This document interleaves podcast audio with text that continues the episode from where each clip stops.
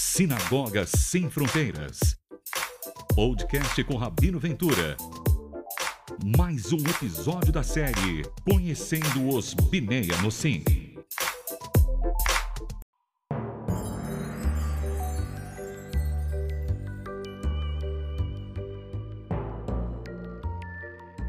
Shalom, shalom, meus queridíssimos irmãos e irmãs da nossa Sinagoga Sem Fronteiras. É um grandíssimo prazer estar com vocês aqui, aí, ali, em todos os lugares, em lugar algum, fazendo aquilo que nós mais gostamos, que é compartilhar aquilo que há de melhor, não somente na teoria, mas principalmente na prática.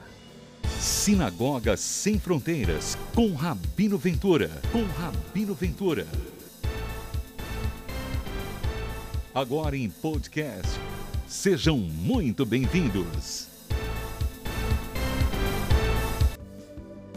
E hoje nós estamos aqui com dois queridos amigos, dois queridos irmãos, o Nelsinho Guimarães. Palmas para o Nelsinho Guimarães! Nelsinho Guimarães, do nosso time, da nossa equipe de genealogia judaica do Brasil, da Sinagoga Sem Fronteiras, um grandíssimo especialista, um grandíssimo irmão e membro do movimento Sinagoga Sem Fronteiras. E o nosso amigo Elionai, Elionai, ele não sabe exatamente o que ele veio fazer hoje. Ele pensou que a live era sobre ele. Oi, Leonai! Você pensou que era sobre você a live, que aquele negócio que eu estava falando era de você? É, você me convidou, eu achei que sim. É, mas, mas, é mas assim, achei que você queria ouvir minha, minha história e tal, né? Não, mas eu quero ouvir sua história, eu quero ouvir sua história. Todos. Só que aqui a gente vai falar da árvore do Nelsinho, da minha, entendeu? E você vai contar a sua história, porque você é uma pessoa que tem vontade, não é verdade? Você tem vontade de descobrir a sua. Quando você ouvir a minha, quando você ouvir a do Nelsinho, você vai ficar com mais vontade ainda. Entendeu? É por isso que eu te chamei para dar vontade. Me conta uma coisa, Ilionai. É, de onde que vem essa sua suposição em relação à origem judaica? Qual que, qual que é o teu sobrenome? Meu sobrenome materno Moura e paterno Ximenes. Ximenes, mais especificamente, né, é da região norte de, do Ceará, é, Ximenes de Aragão. Mas o meu sobrenome não leva Aragão. Até o meu avô levava. Ele até dizia que era um erro né, de cartório, que a gente não tinha recebido esse, o sobrenome de Aragão. Então, Ximenes. E por que, que você tem essa suposição hum. de ter origem judaica? Você nasceu aonde? Você nasceu em Jerusalém, Nova York, São Paulo, Rio de Janeiro, que tem um monte de judeu. Rapaz, se teu sobrenome fosse Goldenberg, fosse Rosenberg, Ximenes de Aragão. Espera um pouquinho, deixa eu te cortar. Nelsinho Guimarães. Que negócio é esse da pessoa chegar com sobrenome assim, Ximenes de Aragão? Isso aqui, é... Isso aqui não é sobrenome de judeu, é de judeu, não? Pode ser de judeu? Shalom Rabino, shalom a todos que nos acompanham. Vamos para cá. Bem, é uma, uma situação que a gente já tem batido há um tempo, né? É, questão do sobrenome em si a gente não pode usar o sobrenome como base para definir nada. Né? A gente sabe que até mesmo os cristãos novos em Portugal, quando foram batizados, né, à força, a conversão à força, adotaram nomes né, da nobreza, nomes comuns, justamente para não serem identificados. E naquela época também as mulheres elas não adotavam sobrenome, elas não herdavam os sobrenomes dos pais nem dos maridos, tinham muitos sobrenomes religiosos, por isso que a gente escuta também Maria dos Anjos, da Conceição. Então, o sobrenome, na verdade, ele não quer dizer que seja, né? Agora, é um indício, pode ser um indício, até por conta que os sobrenomes eles vão se perdendo, vão se misturando com o passar das gerações. Maravilha. Quer dizer, sobrenomes portugueses, eles têm chance, muitas vezes, sim, de ter origem judaica. Inclusive, uma coisa, não é, Nelsinho? que é curioso é que, assim, no Brasil você fala Rosenberg, o pessoal fala judeu. No Brasil você fala, não sei, Nasser, o pessoal fala judeu. Agora, quando você vai para um país árabe, por exemplo, meu pai nasceu no Egito, por isso que eu cito bastante esse exemplo. Tinha um presidente do Egito que declarou guerra contra Israel, que era o Gamal Abdel Nasser. Ou seja, é um sobrenome que ele pode ser de judeu ou pode ser de muçulmano. Mesma coisa Rosenberg. Rosenberg pode ser de judeu ou pode ser de alemão cristão, né? Mas quem trouxe para o Brasil esses sobrenomes muitas vezes são judeus, a pessoa fala, ah, sobrenome de judeu. Não, sobrenome Nasser, Rosenberg e tantos outros, eles são tão judaicos quanto Guimarães, Ximenes e o meu sobrenome, que é Ventura, é um sobrenome típico desse tipo, porque ele tem origem lá na Península Ibérica também. Exatamente. Nelsinho, você, que nós temos a honra, a grande alegria de termos, não somente no nosso movimento, mas também como um dos nossos genealogistas que fazem um trabalho lindo, lindo pelo resgate do judaísmo do Brasil. É, você mesmo descobriu origens judaicas também, não é isso? É, na verdade, Rabino, contando um pouco da minha história, eu já sabia, né, desde a minha infância, que a minha família era família judaica. Né? Isso já foi passado dentro da família, tanto na família paterna quanto na família materna, nós tínhamos esse conhecimento. Mas era algo também que, por conta né, do tempo, sim, permaneceram os costumes, algumas tradições, mas é algo que não era dado muita importância. Por exemplo, no meu lado paterno, né, a minha família é do Maranhão, é de Caxias e de São Luís.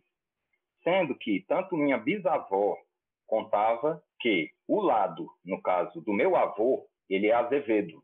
E aí ela contava a história de que ele vinha de um Azevedo da Costa. Contava que a família dele era conhecida no Maranhão como os judeus.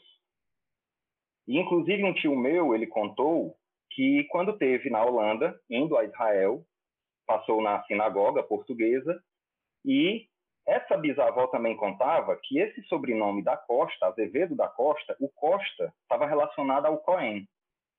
E quando esse meu tio viu na lista de membros dessa sinagoga Azevedo Cohen, imediatamente ele linkou uma coisa com a outra, né? Vou só explicar para o pessoal. Cohen significa sacerdote em hebraico. O, o sacerdócio dentro do judaísmo ele vem da linhagem de Arão, o irmão de Moisés. Ambos eram da tribo de Levi, só que a tribo de Levi se divide basicamente em dois grupos. Um grupo que ele cuidava do tabernáculo, do templo de um jeito mais amplo, e um outro grupo dos Koanim, que é o, o plural de Cohen, só os descendentes de Arão, irmão de Moisés, que cuidavam das oferendas. Então, Nelsinho, você é Cohen, né? Você é descendente dos Koanim? Pela tradição, digamos assim, pela mensagem oral, assim como nós temos né, a Torá escrita e a Torá oral, isso foi contado por minha bisavó, que recebeu dos pais dela, dizendo que foi passado de geração em geração.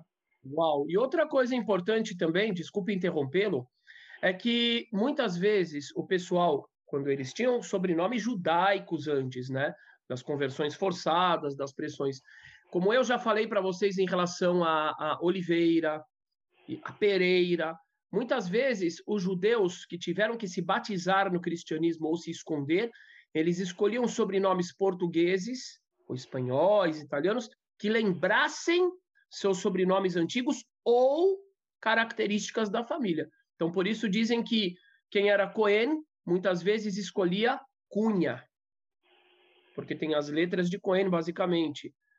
É, outro dia eu vou contar do Ventura, extremamente interessante e bonito, mas eu vou dedicar uma live para esse que é o meu sobrenome. Continua, então Costa, quer dizer, também tinha um pessoal que era Cohen que escolhia Costa. Continua, Bem, que é, fantástico. Segundo o Ó, deixa eu aproveitar que eu interrompi que eu preciso é. fazer uma pequena propaganda. Gente, eu vou colocar aqui o link para quem quiser se inscrever no nosso curso de História Judaica do Brasil. Quem quiser se aprofundar nisso aqui, eu vou colocar o link aqui. Corram, as informações estão ali. Se inscrevam, vocês vão se apaixonar. Segue, professor. Bem, e outra, tem vários detalhes interessantes, né? Outra coisa é essa questão que o meu avô era parente da minha avó, porque na verdade a mãe da minha avó era tia da mãe do meu avô. E aí o lado dessa da minha avó também é sobrenome Queiroz, sendo que a mãe dela também contava, no caso a mãe da minha avó paterna, contava que ela recebeu também dos antepassados a informação de que os antepassados dela mais antigos eram dois irmãos que saíram da Babilônia, não foram para Israel, foram para outros países. E assim, a gente está falando de gerações antigas, que não tinham muitas informações, não eram pessoas, às vezes, né, muito letradas. Mas que guardavam tradição oral Exato. muito melhor do que nós hoje em dia. Porque hoje em dia a gente tem televisão para ver, a gente tem novela, a gente tem cinema, Instagram, Facebook, e todo mundo fica replicando as coisas que estão na moda. E aquela época não. É. Não tinha tudo isso. Então, o que, que o pessoal passava para frente? As tradições da família. Exato. E aí ela dizia que essa família, né, que era da tribo de Levi, que era a família Queiroz, e ela não tinha nem conhecimento que depois a família, estudando, né, lendo, vê lá em Esdras, se eu não me engano, Esdras 2, 43, 44, que vai falar dos que deixaram e cita os que eram servidores né, do templo. E cita Queros, que está totalmente relacionado com Queiroz, né? E aí aquela história, eu volto a falar, é, a gente não pega essa informação baseada só no sobrenome, mas baseado no que foi contado pelos antepassados. Serviu mais como uma questão para testificar, né? Para comprovar. E inclusive eu até cheguei uma época a comentar com um amigo, né, que hoje realmente pode acontecer isso, né? Porque embora tenha um antissemitismo por um lado, existe também por outro lado é, um certo status de ser judeu, né? Então, às vezes, a pessoa não tem comprovação, não tem origem e quer realmente contar a história. Mas quando a gente fala aí dos bisavós, dos trisavós, ou seja, nessa época não tinha isso, né? Outra coisa interessante também, aí já contada pela minha avó, mãe do meu pai, é que quando ela tinha 12, 13 anos, no período da Segunda Guerra, ela, uma tia dela chamava ela e elas oravam, né? Faziam rezas pelos judeus, por conta do período da Segunda Guerra, né? Então, a questão do Holocausto. Ou seja, a gente sabe que a minha família é sefarade, mas também estava, de certa forma, rezando e intercedendo por aqueles que estavam sofrendo no momento, né? Eu ouvi a mesma coisa do Raham, do seu João Medeiros. Igualzinho a mesma coisa. E ele é extremamente de confiança também. Nelsinho, quando é que você começou a procurar o judaísmo como fé já tinha informação, conhecimento, que era família judaica e tal. E, mais precisamente, foi no final do ano de 2013, né? Eu, o Eterno falou comigo, com sonho, e uma coisa que eu acho muito interessante é que ele também chegou a usar pessoas desconhecidas para falar comigo.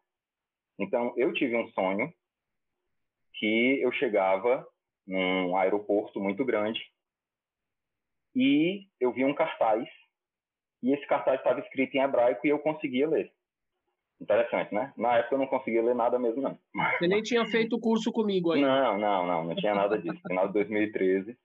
E aí, depois que eu comecei a, a buscar, eu já tenho, para ser bem sincero com o senhor, um parente da minha mãe, também já é um senhor de idade, ele tem mais de 70 anos, ele já escrevia certas histórias da família do lado materno, né? Então, já se tinha uma informação.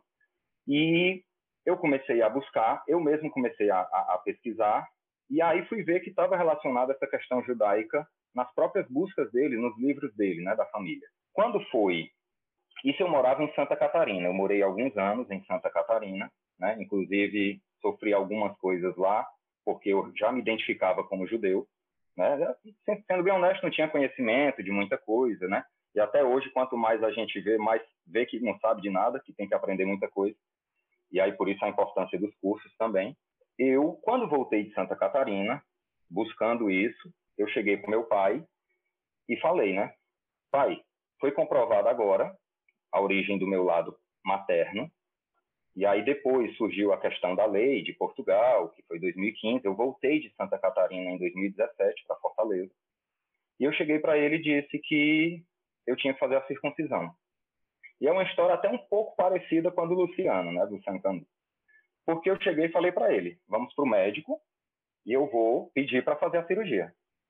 E aí a gente mesmo, sem ter muito conhecimento, muita informação, a gente buscou a bênção e ele me, me deu a bênção.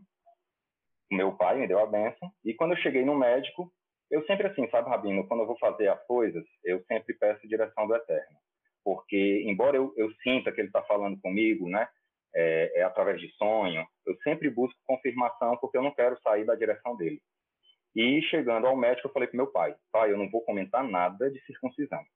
Eu vou falar de cirurgia de fimose. Aí o meu pai até perguntou por quê. Eu falei: porque tem tanto antissemitismo. Vai que ele é antissemita, concorda em fazer e na hora arranca tudo. Eu não, eu não confio. Deus me livre. pois é.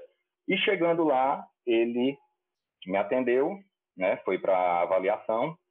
E depois ele chegou para mim e disse: Ó, oh, você não precisa fazer fimose, você não tem nada e tudo. E depois que ele disse que não havia necessidade, que não tinha o que fazer, eu olhei para meu pai, meu pai olhou para mim, a gente já estava se levantando, apoiando os braços, né? As mãos nos braços da cadeira para se levantar. Como eu tinha pedido confirmação eterna, quando de repente o médico chega e fala: a não ser que você queira fazer o pacto que Deus fez com Abraão. Eu olhei para meu pai, meu pai olhou para mim novamente, a gente começou a rir e a gente falou: é isso. E aí eu fiz. E logo depois Agora... de eu ter feito, eu fui presenteado com a viagem para Jerusalém, para Israel. Uau! Depois eu conto mais sobre isso. Uau, fantástico. Nelsinho, vamos, vamos ver o Elionai. O Elionai está ansioso.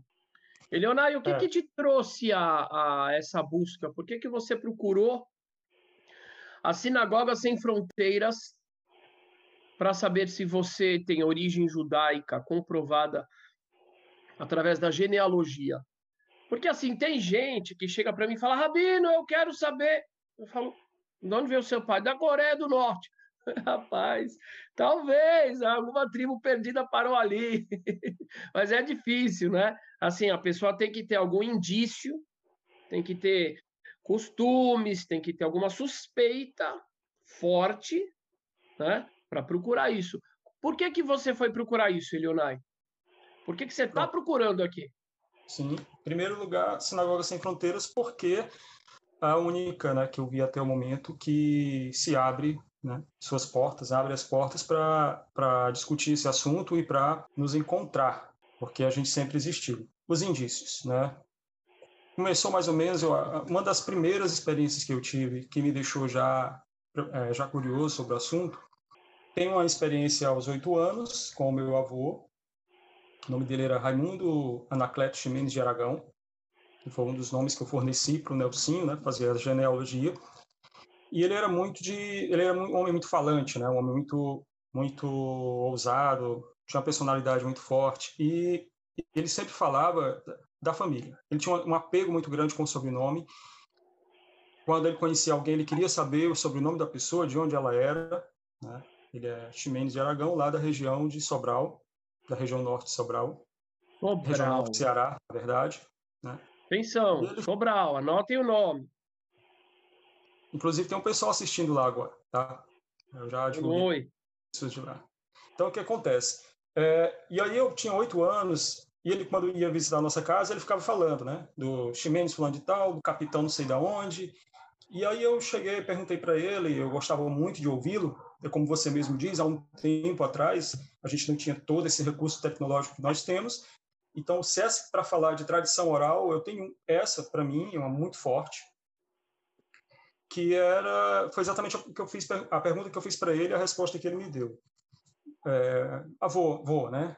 É, então, de onde nós somos? Você sempre fala da, dos, dos sobrenomes, que a gente tem um parentesco muito forte, ou a gente é da mesma origem dos Carvalhos, por exemplo. Ele citava algumas famílias que ele dizia é a mesma família, é a mesma origem. E eu perguntei para ele, então, de onde nós somos? Então, eu tinha mais ou menos isso, uns oito, talvez oito para nove anos de idade. E ele começou a contar uma história que, na época, eu não tinha contato com ela em livros ainda, eu era muito criança. E, como o Nelson colocou, os antigos eles não tinham tanta, né, tanta educação escolar, digamos assim, né?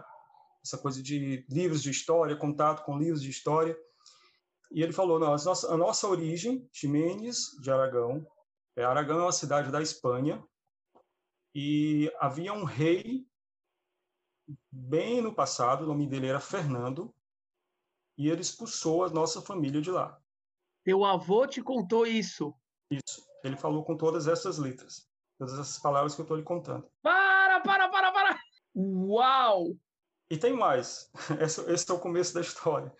Continua. Inclusive, inclusive teve aquele a, a, a festividade, digamos, a comemoração, não é nem a festividade, mas a comemoração uh, que foi há umas duas semanas atrás, foi exatamente no dia do, do curso Filosofia Judaica que eu passo com você. Eu estava louco para contar essa história na, no curso, mas como não tem tempo, né, e o assunto ali é outro, mas você disse que era um dia de luto, você estava de jejum, inclusive. Nove de Av, exatamente... dia da destruição do templo.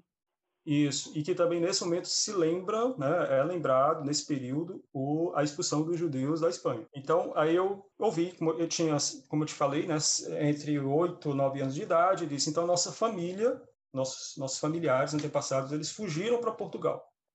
Ficaram lá e, de repente, o reino de Portugal, depois de muitos anos, né, talvez, eu não lembro exatamente dos detalhes, mas ele contava com os detalhes. Eu peguei os pontos principais.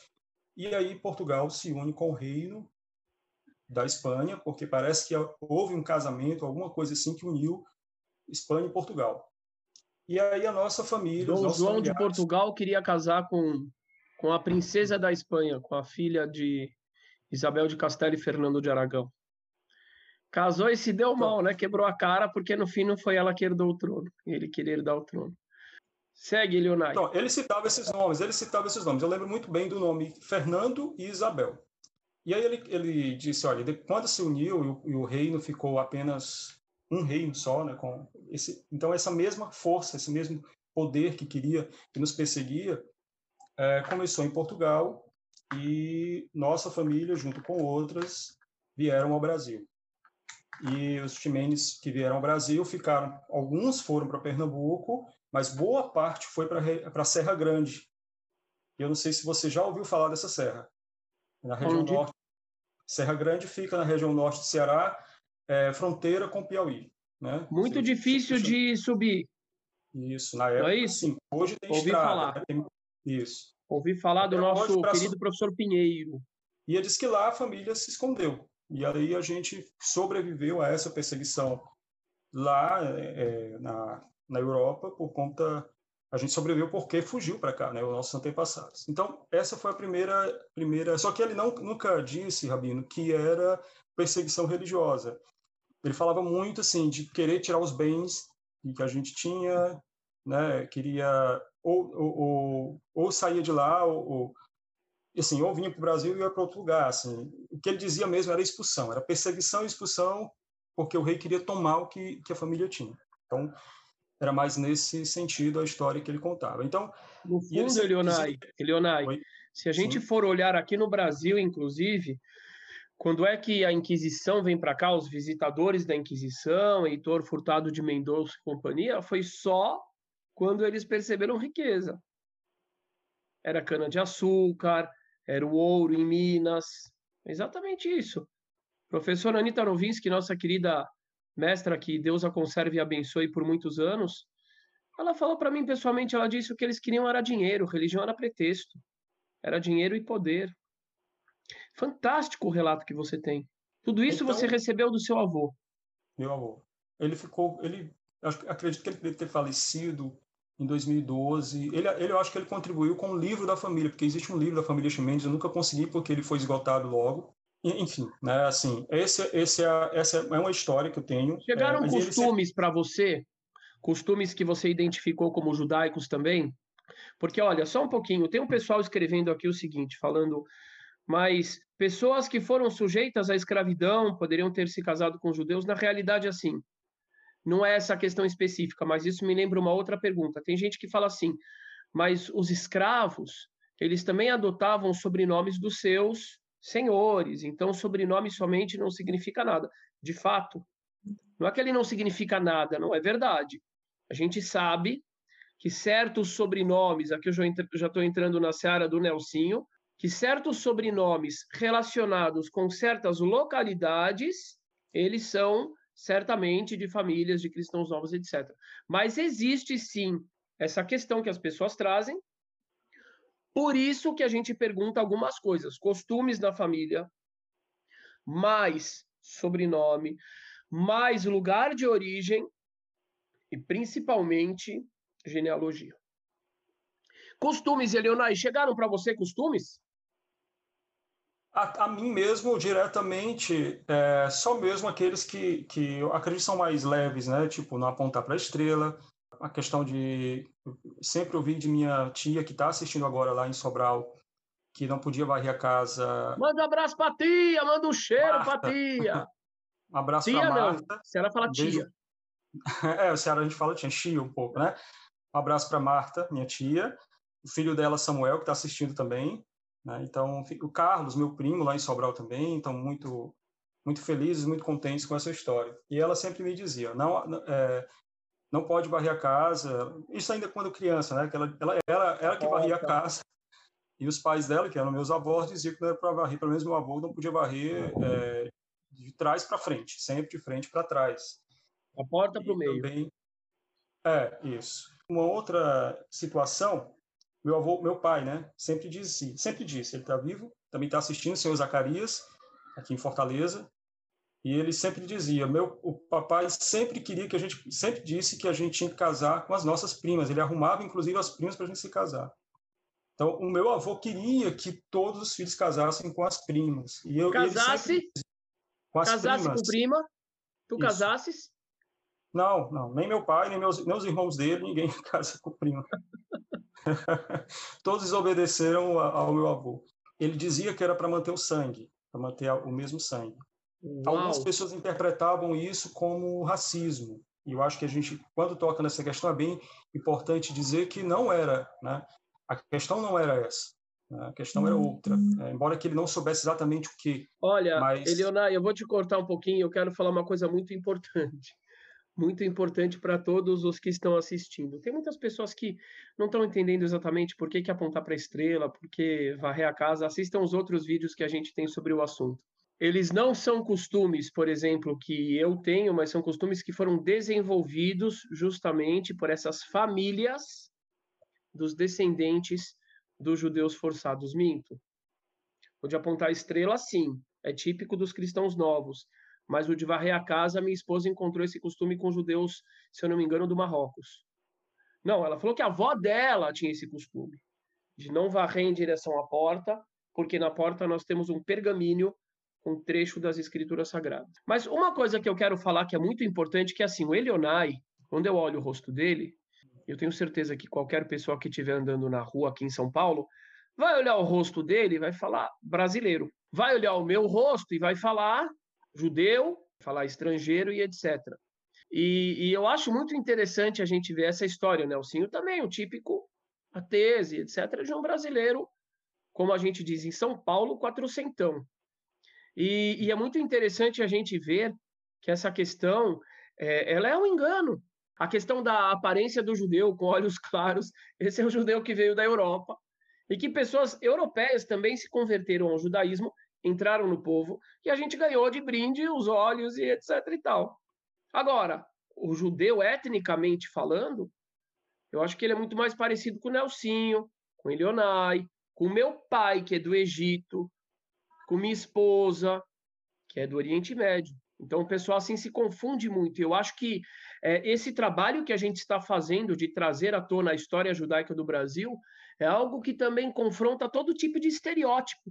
Estereótipo de raça, de que o povo judeu é uma raça, estereótipo, enfim, todos os tipos. É, Elionai, já vou voltar para você. Nelsinho, Nelsinho, conta para gente um pouco sobre a tua genealogia eu ouvi dizer que você chega em pessoas muito importantes, como Branca Dias e o Rabino de Castela. É verdade isso? E a genealogia? Como é, onde agora... que você chegou? É, Dá para mostrar já... mesmo? Sim, Dá para mostrar mesmo essa origem judaica? O pessoal fala assim, ah, mas já faz 500 anos, não tem documento. É verdade isso? Ou não é? Ou dá para mostrar? Dá sim. E aí a gente vai já para o meu lado materno, aonde no meu lado paterno é só a questão oral. No meu lado materno é a questão oral e escrita em forma de genealogia, né, de documentação. No caso, eu defendo, sim, do Rabino Abraham Sênior. Né? Opa! Começar por, Começar Rabino por ele. Abraham Porque... Sênior. Isso. Começar por ele, porque a gente está né, começando pela Espanha. Peraí, Elionai, sabe quem é Rabino Abraham Sênior, meu amigo? Você tem ideia? Já ouvi tá falar assim. Você está falando com falar. desse. Ele era sócio do Dom Isaac Abravanel, que é o 15 Exato. avô do Silvio Santos, que era ministro, que era um grande rabino. Eleonai, você está numa live junto com o descendente do Abraão Sênior? Rapaz, o tu sabe que mérito o- que é esse? o- Ô, Rabino, Pera eu aí, tenho o pera, pera, pera, pera pera, pera, pera, pera, pera, pera, Deixa o Nelsinho continuar e a gente vai voltar para você. Pera aí. Tá. Diga, Nelsinho. Pronto. Então, o Rabino Abraham Sênior, né, o último rabino mor da Espanha, ele também era chefe dos coletores de impostos da Espanha, ali de- do Reino de Castela. Ele nasceu em 1412, certo? Em Segóvia. E assim, o que se fala sobre ele é que ele era um homem muito discreto, cauteloso, cônscio das leis da amizade, né? assim, um conciliador, um pacificador. E devido a essa postura dele, ao trabalho dele, né, bem sucedido, um trabalho bem feito, ele logo foi subindo na confiança da governança, isso ainda no período do rei João II, que foi, se não me falha a memória agora, o 28º rei de Castela e 18º de Leão.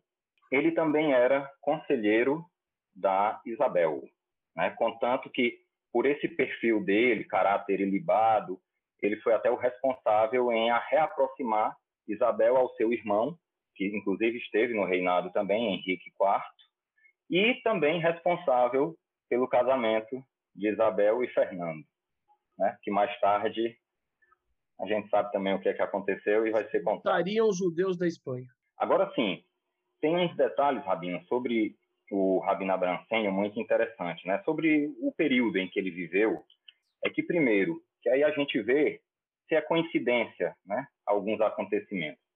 Em 1412, quando ele nasceu, a legislação dizia que os judeus deveriam usar emblema, distinguindo-os como judeus, né? Já tem isso, em 1412, quando ele nasceu. Em 1480, essa lei foi reafirmada, que o judeu tinha que usar emblema para mostrar que era judeu. No caso dele, especificamente, posteriormente do Isaac Abravanel, devido à posição deles, eles eram dispensados disso. Né? E Explica para o 1400 pessoal que, que, que emblemas que eles deviam usar. Explica para o pessoal. É, na verdade, não é relatado muito que, que emblema eles usavam, né? Mas a gente sabe que deve ter alguma característica aí relacionada, até de repente, à própria estrela, né? Estrela, É, chapéu. chapéu. E, Salve para nossa Arabanita Jaque, que está estudando bastante esse assunto. Bacana. com ela. E aí, em 1481, já foi uma nova ordem dada de que os judeus deveriam ser confinados em guetos e não poderiam viver fora dele.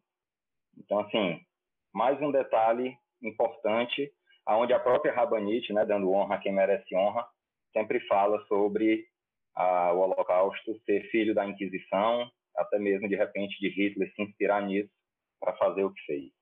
Um detalhe importante também é que em 1482 eh, Granada estava sob domínio muçulmano desde 711. Isaac Abravanel, junto com o Rabino Abraham Sênior, até são responsáveis por arrecadar, para poder ter essa retomada de Granada. Inclusive, quando isso acontece, havia em Granada 450 judeus que tinham fugido antes por conta de perseguição para Granada e para preservação da vida eles tinham se convertido ao Islã. Só, Eles só para o até- pessoal entender, gente. Granada era uma região na Espanha, na Península Ibérica, onde os muçulmanos ainda dominavam. Então, os judeus muitas vezes iam de uma região para outra, de acordo com a maior tolerância dos reinos. O Rabino Abraham após isso, ele resgata esses judeus, pagando ao reino por cabeça. Por quê? Porque quando eles foram capturados, a ordem real era de que eles fossem queimados vivos imediatamente. E, e o Rabino Abraham Sênior resgata esses judeus, né, pagando por eles. Isso em 1482. Seu antepassado, Isso. sócio do 15º avô do Silvio Santos, que era Rabino Dom Isaac Abravanel. Exato. Uau. E, e assim, uma vez uma pessoa até falou para mim, lógico, não vou citar nomes, que eu era descendente dos covardes, que haviam, né, que haviam convertido e tal. E muitas pessoas não sabem a real história do Rabino Abraham e por que ele aceitou a conversão. Só uma coisa, uma coisa importante aí, gente, é o seguinte: o, enquanto o Dom Isaac Abravanel, do Silvio Santos, ele preferiu ir embora.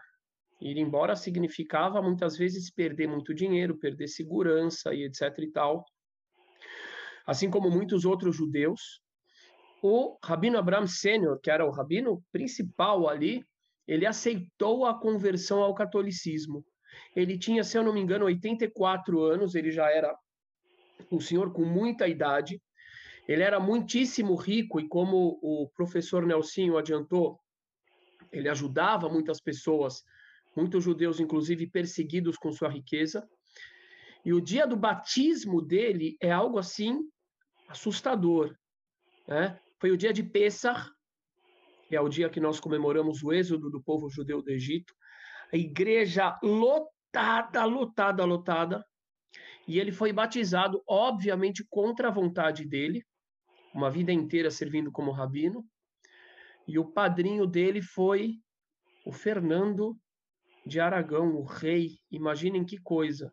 E agora eu vou corroborar com uma coisa e vou passar a palavra para você, Nelsinho. Por que, que a gente não encontra nos livros da época críticas de outros rabinos ao rabino Abraão de Castelo? Porque outros rabinos que se converteram foram criticados por outros rabinos, mas ele não. Por que, Nelsinho? Seu antepassado. Ouve aí, Eleonai, aprende a história do antepassado dele. Quando é, foi né, assinado o édito de expulsão, em 31 de março de 1492, ele não foi divulgado oficialmente, foi divulgado só em 29 de abril, porque teve um período de negociação, uma negociação feita pelo Abraham Sênior e o Isaac Abravanel, eles queriam, claro, né, que isso fosse retirado, que não houvesse a expulsão, mas logo depois a, a essa situação, o que se fala é o quê? O rei e a rainha, eles apelaram, digamos assim, para esse lado do Rabino Abraham Sênior. Ou seja, lógico que eles estavam interessados na presença do Rabino Abranceno, até porque ele era uma máquina na questão de arrecadação, né, a questão financeira. Foi justamente apelando o quê? Porque se sabia que muitos haviam se convertido, muitos tinham convertido, e era aquela história para que ele permanecesse e cuidasse desse.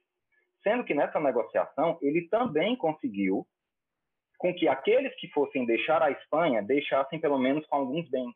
Então, assim, é, por conta também, lógico, da idade avançada, sejamos honestos, mas ele se coloca numa situação que ele pensa: eu vou me oferecer nesse lugar e vou conseguir, dessa forma, beneficiar, no caso, cuidando daqueles que ficam e gerar algum benefício para aqueles que vão. Uau!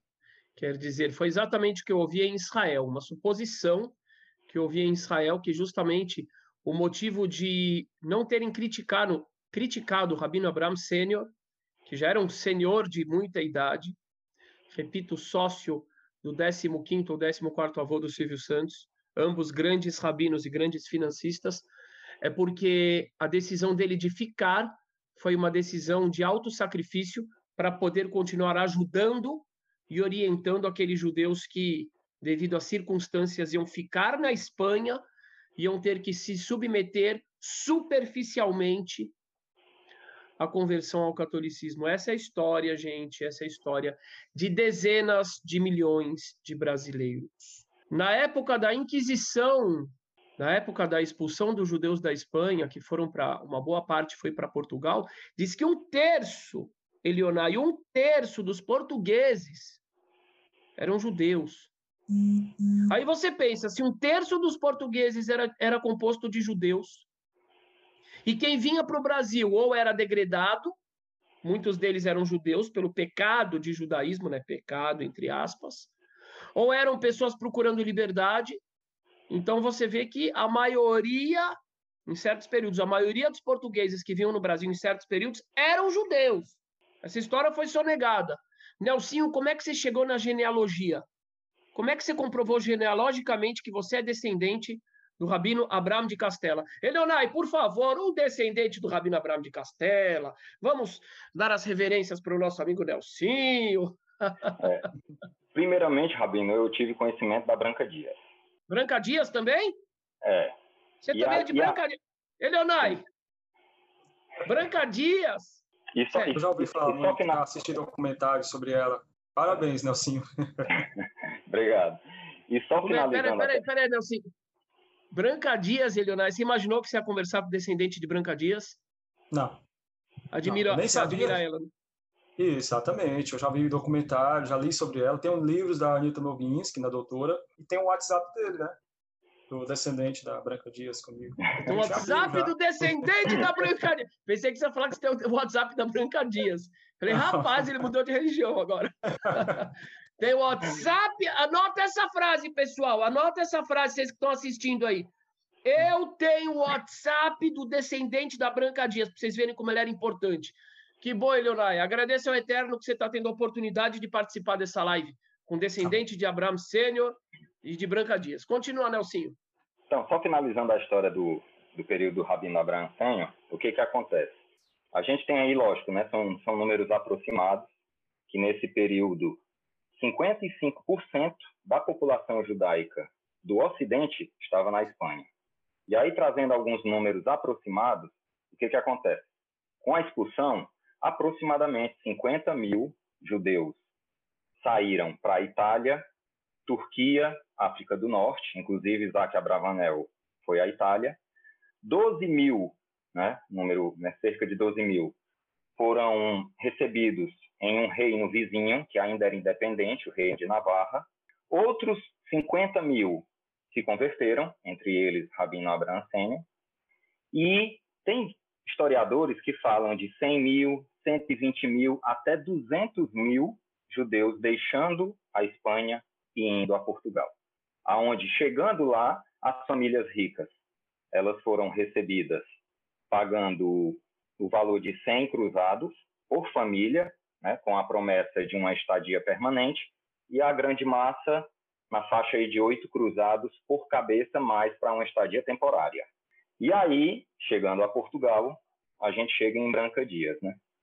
que primeiramente eu tive esse conhecimento. Eu não vou revelar tudo, né? também vou entrar nesse clima de suspense, de região, de localidade, essas coisas, mas chegando em Branca Dias, que o Rabino Abrancênio, quando ele passou pela conversão, ele adotou o nome de Fernão Pérez Coronel. E aí esse sobrenome Coronel, ele já existia antes, mas ele já estava extinto. Então foi a família de Sênior não só ele, como irmãos e tudo, resgataram esse sobrenome e adotaram esse sobrenome Coronel, que também é dito que está relacionado a Cohen, né? E existe uma, uma dúvida em relação a Branca Dias, porque existe um processo de uma das filhas da Branca Dias, que é a Andressa Jorge, que ela menciona a mãe como Branca Dias Coronel. Como era um sobrenome recém né, assumido por eles, é, não se sabe se a Branca Dias também descendia de Abraão Sênior ou de um de seus irmãos. Né? A gente não pode afirmar isso. Chegando em Branca Dias, uma judia natural da Viana da Foz do Lima, nascida aí aproximadamente em 1515, o que, que acontece com ela? Né? Depois da, da, do Tribunal do Santo Ofício, estabelecido em 1536, um pouco, pouco tempo depois, uma irmã dela é presa pelo Santo Ofício, Isabel Dias.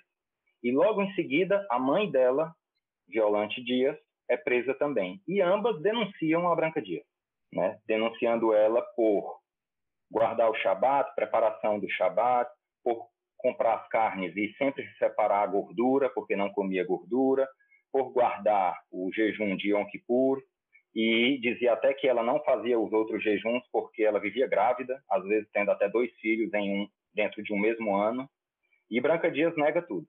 Nega, diz que não, que a mãe é inimiga dela e que a irmã é uma louca.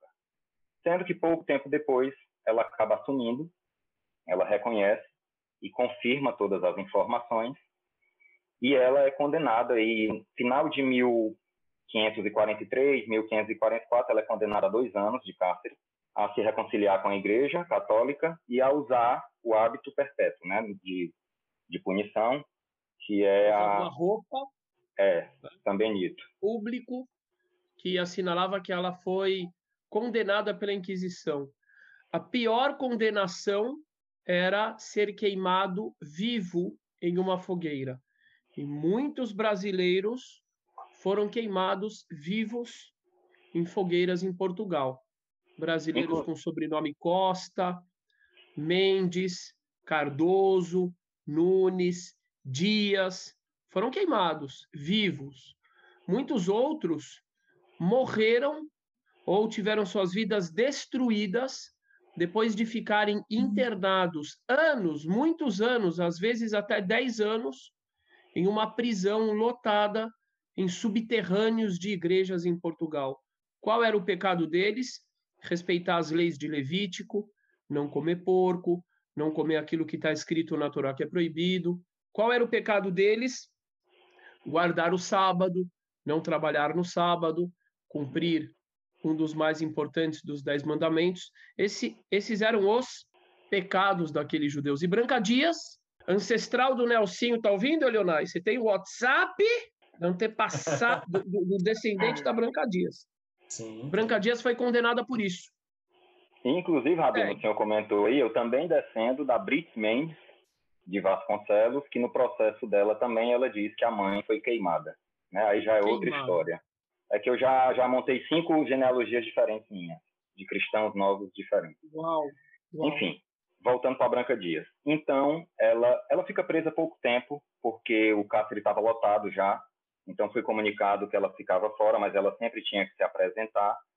E depois ela pede para que fosse retirado o São Benito, porque ela não conseguia nem pedir esmola com isso, e ela dizia que já estava doente, tinha filhas e tinha um filho aleijado também, Manuel, que ele não tinha os braços, né? E ela até ensinou ele a escrever com o pé. Eles aceitam, né? Isso aí mais ou menos em 1545. E depois ela meio que desaparece, né? Tem gente até que diz que ela foi para os Açores, para depois vir. Isso o marido dela, Diogo Fernandes, já estava no Brasil, em Pernambuco, porque ele veio aproximadamente em 1540. E é quando ela vem ao Brasil, que se diz aí em 1550, 1551, que é quando ela vem a Pernambuco. Ela foi, ela foi uma educadora, né? Isso. O que, que ela fazia aqui no Brasil? Camaragibe, eu já fui algumas vezes para para casa de Branca Dias, viu, Leonai? Você está falando com uma pessoa que já foi para casa de Branca Dias. Tem um Amiga WhatsApp de dela. Branca Dias. Tô com gente importante, né? Você está com bem. gente importante. Hum. Conta pra gente, Nelsinho, É. quem era Então- Branca Dias? O que ela fez aqui no Brasil? É, aí ela chega, né? Por que, E que ela se tornou uma figura tão querida e até folclórica no Brasil, né? É, porque depois da morte do esposo dela, ela teve que assumir o engenho, né, de, de cana-de-açúcar. E também ela, na casa dela, fez uma escola, onde ela educava com prendas do lar as meninas. Também é dito que ela, inclusive, al- alfabetizava essas meninas em hebraico. E também tinha uma sinagoga familiar na casa dela. Tinha a sinagoga comunitária de Camaragibe, e tinha a sinagoga familiar. Inclusive, é dito que é a primeira sinagoga familiar e a primeira sinagoga pública né, É, o pessoal fala primeira sinagoga das Américas em Recife, com todo respeito. Aquela é a primeira sinagoga oficial das Américas. A de Branca Dias é muito antes. Não quer dizer E que a aí- sua ancestral ela, ela foi a primeira pessoa no Brasil que educou meninas, que alfabetizou meninas em hebraico. Fora de série. E, e, e Fora aí, de série. Nelsinho, vamos falar do, do pronto, Elionai, não? bora. Você tem mais alguma coisa para falar ou vamos deixar para outra vez?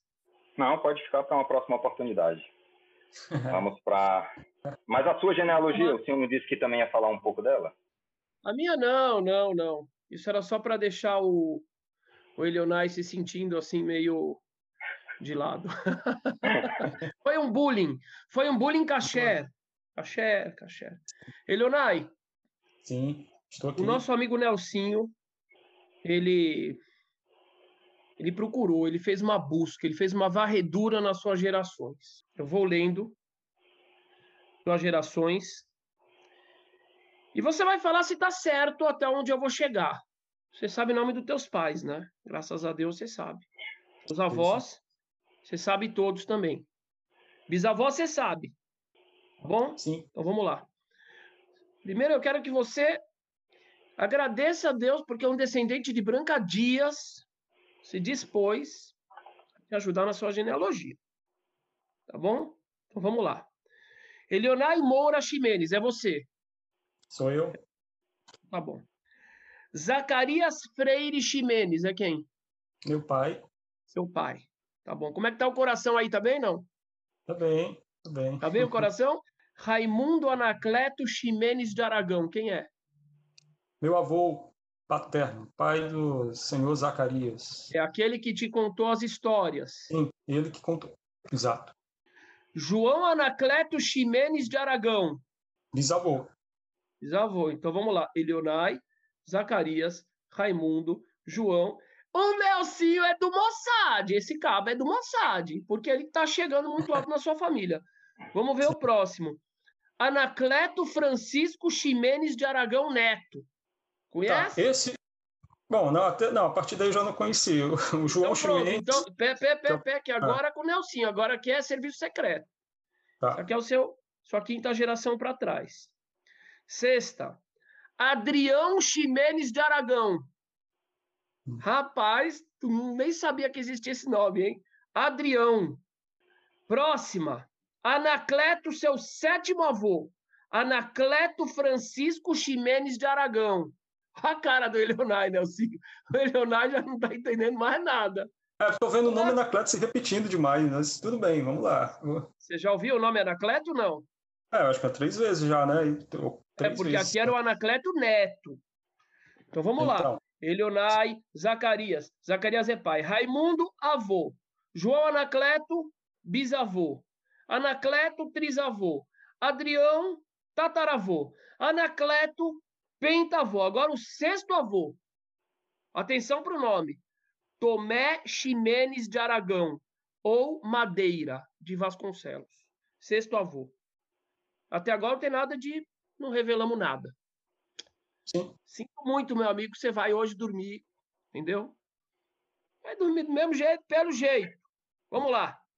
A mãe de Tomé Ximenes de Aragão, eu vou revelar para você quem é a sua sétima avó. Você não sabe, mas eu sei. Ela se chamava Sebastiana de Vasconcelos. Hum. Repita comigo, Sebastiana de Vasconcelos. Sebastiana de Vasconcelos. Minha sétima avó. Minha sétima avó. Seu oitavo avô, o pai dela, Manuel Vaz Carrasco. Manuel Vaz Carrasco. Nunca imaginei. Oitavo. A mãe dele, sua nona avó, Brites de Vasconcelos. Brites de Vasconcelos é o mesmo nome que o Nelsinho falou? ou Outro, outra pessoa? Não, Não, era eu falei foi Brit Fernandes. Falei É, é, é Mendes. outra, é outra. Não vê, o que, que você está sonhando? Tô Você inventando, já né? quer entrar na árvore dele, rapaz. Para com isso.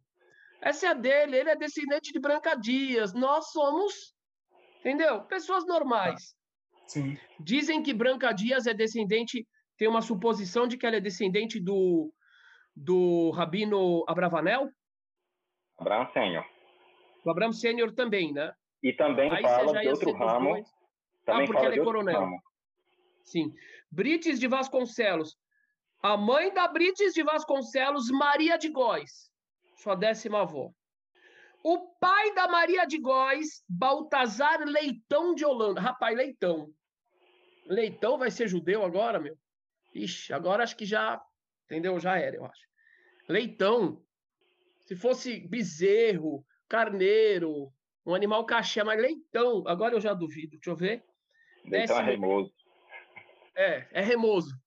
Remoso. É. Vamos, vamos contar, deixa eu ver. Raimundo é avô, João, Anacleto, Adrião, Anacleto, Tomé, Sebastiana, Manuel, Brites, Maria de Góis, Baltazar Leitão de Holanda, seu décimo primeiro avô. Você ainda tem, tem coragem de continuar nessa história depois de ter um antepassado com o sobrenome Leitão ou já desiste? Não, pode continuar. Você pode continuar. Tá Vamos saber. Sua décima segunda avó, Maria de Paiva. A mãe da a, a Maria de Paiva, que é sua décima segunda avó, o pai dela é Baltazar Leitão Cabral, de Leitão de novo. Isso não é Você bom. acha que vai? Sobe mais uma ou não? Sobe. Sobe mais uma. E a esposa dele é Inês Fernandes. Agora se prepare, meu amigo Eleonai, se prepare. Chame quem mais está em casa com você. Não, aqui eu tô sozinho. Eu tô aqui sozinho. Você está sozinho? Você não está sozinho, sozinho coisa nenhuma. Estamos aqui. todos aqui. Ah. Estamos com o Eterno em todos os lugares, estamos com todos os amigos. Eleonai, preste atenção. Quem é a mãe de Inês Fernandes? Sua décima, décima quarta, é isso? Décima quarta avó. Vamos contar se é décima quarta. Peraí, vamos de novo. Vamos de novo. Eleonai, Zacarias, aí Raimundo avô, João, Anacleto, Adrião, Anacleto, Tomé, Sebastiana, Manuel, Brites, Maria de Góis, Baltazar, Leitão, Maria de Paiva, Inês Fernandes, sua décima quinta avó, repita comigo, se chama, fala, minha décima quinta avó. Minha décima quinta avó. Se chama. Se chama. Branca Dias! Branca Dias? Poxa. Não, não, não imaginava, mas então legal. Não imaginava. Eu achava que ia ser, algum lugar ia ser encontrar um judeu na, na, na ascendência, Branca mas na Dias, Branca Dias você não. É primo do Nelsinho Guimarães. Agora sou eu que tenho o WhatsApp de um descendente da Branca Dias. eu tenho o WhatsApp de dois descendentes da Branca Dias. que maravilha! Que maravilha! Ah, Parabéns, está feliz?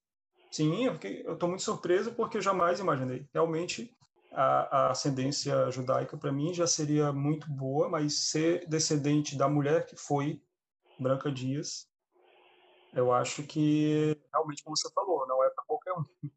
Né? Gente é um privilégio, né? Assim, eu, eu já li sobre ela, já vi documentários sobre ela, uma mulher forte, guerreira para o seu tempo, né?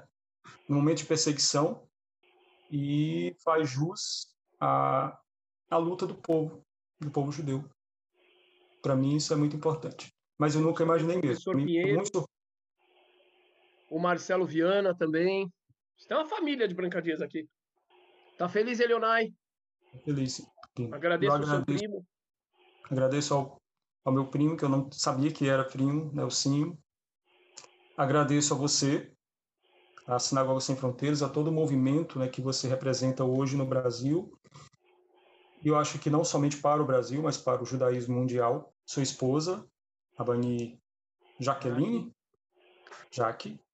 E também eu acho que a gente nunca deve deixar de citar nesses momentos o trabalho lindo, que eu não, também não conheço pessoalmente, mas conheço de sentimento e, e, de, e de, força que ela passa para a gente, que é a doutora Anitta Novinsky.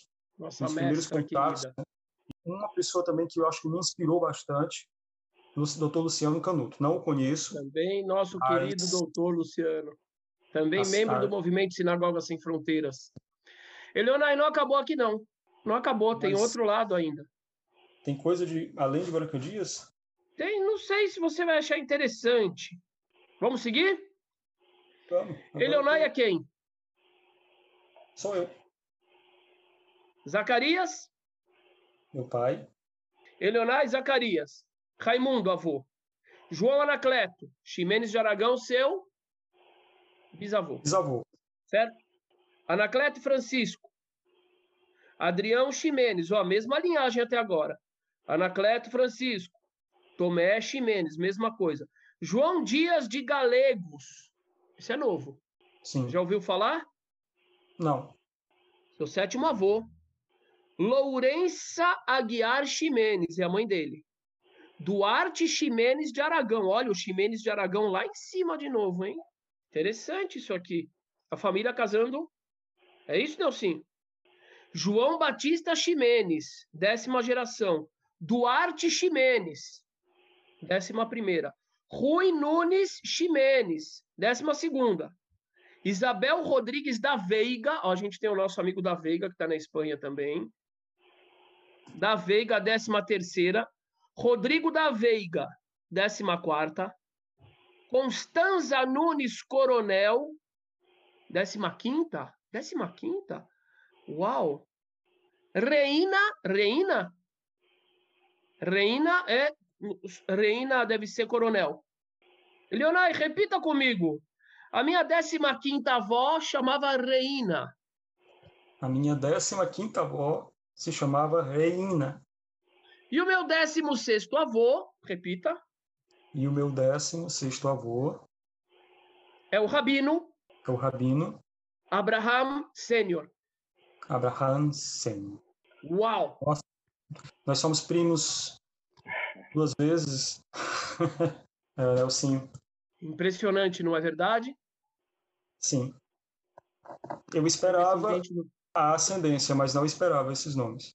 Realmente, para mim, é, é, é, bem. Dois ícones, duas pessoas Sim. muito importantes que sofreram com o povo, que sofreram pela humanidade, né? Porque o sofrimento legítimo de qualquer povo, de qualquer pessoa, na realidade, é o sofrimento pela consciência humana, pela liberdade humana, que deve ser defendida sempre para todos e por todos.